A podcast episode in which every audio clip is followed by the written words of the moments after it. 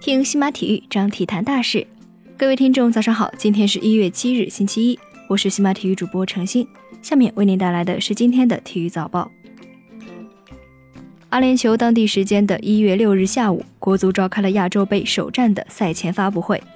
记者问到球队的伤病号情况时，里皮透露，韦世豪和肖智因为轻微拉伤无缘首战首发阵容。谈到本届亚洲杯中国队的目标，里皮表示希望能够发挥出队伍的水平，也希望能够有所突破，给球迷带来惊喜。北京时间一月六日的零时，二零一九年阿联酋亚洲杯揭开大幕。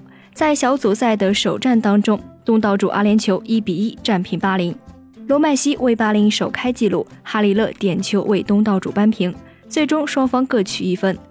国足将在北京时间一月七日晚十九点迎来对阵吉尔吉斯斯坦的小组赛首战。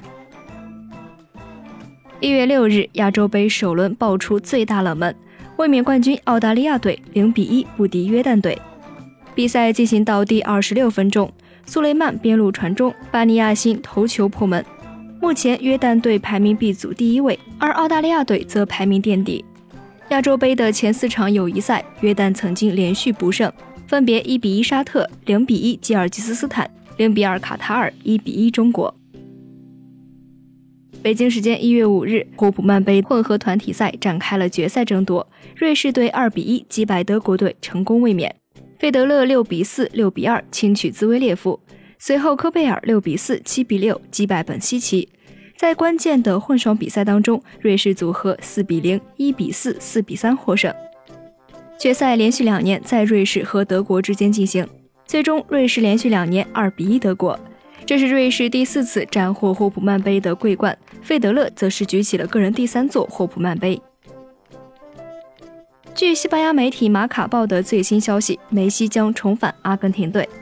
三月二十二日或者是二十六日，阿根廷将与委内瑞拉进行一场比赛。负责这场比赛安排的吉雷尔莫·托夫尼正在尽力的将这场比赛安排在诺坎普。据悉，如果安排不成功的话，可能改为马竞的万达大都会球场。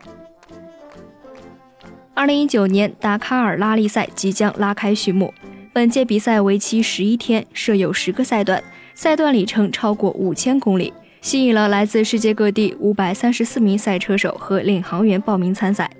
永之车队今年派出两台赛车参赛，分别为何志涛、赵凯和梁玉祥、寇洪涛。二零一九达喀尔拉力赛将于六日在秘鲁首都利马举行发车仪式，七日展开第一赛段的较量。曼城十九岁新星布拉西姆·迪亚兹即将成为皇马球员。据《每日电讯报》的消息，皇马为迪亚兹支付了一千七百万欧元的转会费，外加七百万欧元的转会浮动条款。如果皇马未来出售迪亚兹，那么曼城将获得百分之十五的转会费提成。NBA 的常规赛，独行侠客场挑战七六人，恩比德、西蒙斯连续造成威胁，半场战罢，七六人以五十九比五十一领先独行侠八分。末节比赛，马修斯和东契奇连续命中三分，独行侠在比赛还剩最后一分钟时将分差缩小至四分。恩比德关键地板球拼抢，帮助七六人稳稳收下比赛。最终，七六人主场一百零六比一百力克独行侠。以上就是今天体育早报的全部内容，感谢您的收听。关注西马体育，我们将为您带来更多的体育资讯。